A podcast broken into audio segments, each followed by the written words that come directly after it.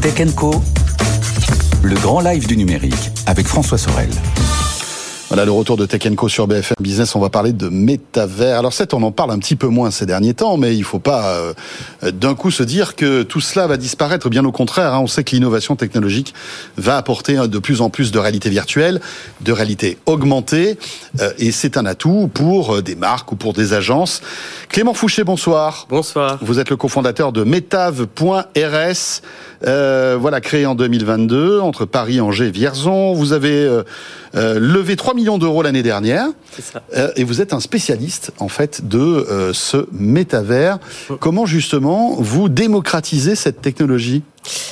Alors en fait, nous, chez Meta.rs, on est, on est passionné d'histoire, on adore les histoires et on adore en raconter. Et on s'est dit comment on peut mettre à disposition des marques une boîte à outils pour créer ces histoires de manière augmentée. Donc en fait, c'est un software, c'est un, un, logiciel qui peut mhm. permettre de, de, déployer très facilement des, des, collections NFT, de gérer des utilités associées, d'avoir toute une partie analytique et de présenter ça de manière immersive sur le site de la marque. D'accord. C'est-à-dire qu'en fait, sur étagère, vous mettez euh, à disposition euh, plein de solutions. Oh. Et en fait, le, le, le, voilà, votre client va pouvoir choisir ce qu'il veut et créer euh, c'est du no-code, hein, tout ça. Hein. C'est ça. Vous facilitez en fait l'implémentation de solutions métavers. Oui, c'est ça. Donc on, on, met à disposition cette plateforme pour que euh, des équipes marketing, euh, sans savoir coder, puissent en effet euh, gérer tout ça et présenter ça vraiment de, de manière immersive et, administrer du contenu également. En fait, l'utilisateur final, on le voit sur, sur, sur l'écran, va pouvoir prendre un avatar, découvrir l'univers de la marque, mais de manière amplifiée, immersive, interagir avec des éléments, remplir des quêtes on est euh, en fait à la frontière entre gaming, social et e-commerce, qui est notre vision euh, du métavers. Alors, euh, Mark Zuckerberg a donné le coup d'envoi de cette nouvelle génération, hein, de, voilà, qu'on surnomme Web 3 finalement. Euh, il y a eu quand même un ralentissement. J'imagine que vous le constatez vous-même. Euh, les marques sont toujours intéressées par euh, par cette technologie ou pas? Ah oui, complètement. Enfin, en tout cas, on, on, le ressent pas euh, à ce niveau-là.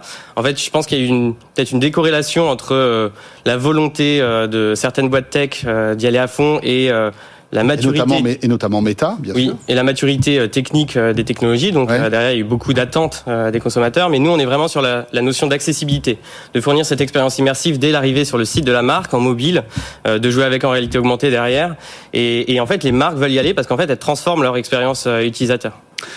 Quel type de marque vous conseillez? Alors on est actuellement principalement avec des, des, grandes marques de luxe et de retail euh, en France et à l'international. On a une dizaine de clients. Euh, on s'ouvre sur d'autres verticales aussi associées. Et après notre objectif c'est aussi de mettre cette tech à disposition d'agences qui vont utiliser ça, cette plateforme, pour le proposer pour le compte de leurs clients. D'accord. Donc en fait, vous, vous êtes en marque blanche, oui. finalement. Une agence va prendre tous vos outils oh. et va le proposer à leurs clients. Est-ce que vous pouvez nous, nous, donner quelques exemples justement de, de, on va dire, de campagnes ou d'actions qui ont été faites avec vos technologies?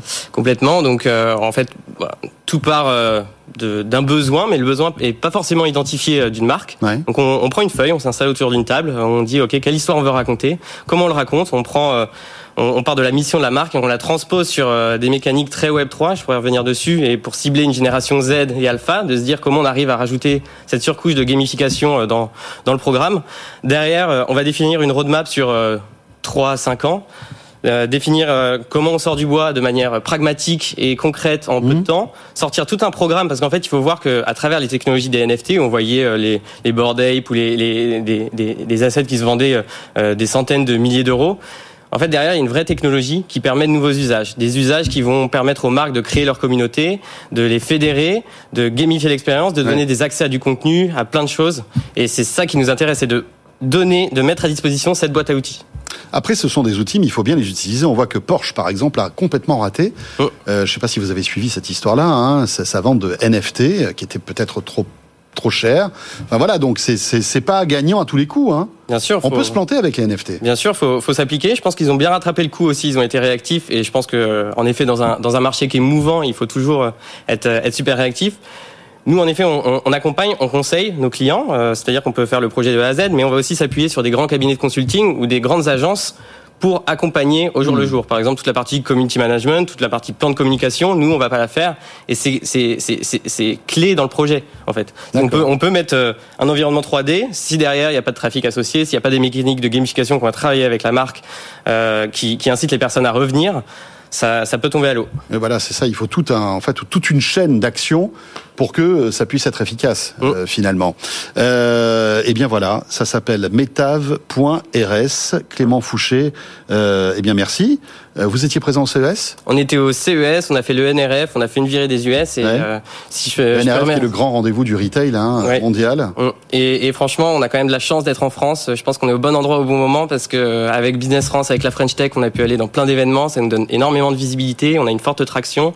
Et on va s'atteler à, à- à garder le rythme. Voilà, partir aux US, essayer de trouver des, des- des clients là-bas aussi. Des clients, des partenaires tech. On veut vraiment se, être, être au centre de cet écosystème et, euh, et, et nouer des partenariats. Donc, euh, donc oui, c'est trouver des clients, s'étendre. On est aussi présent en Asie. Euh, donc, euh, donc, on veut accélérer. Parfait, merci beaucoup Clément et euh, ben, bonne chance pour la suite Merci. avec Merci. metave.rs et rappelons que vous en êtes le cofondateur.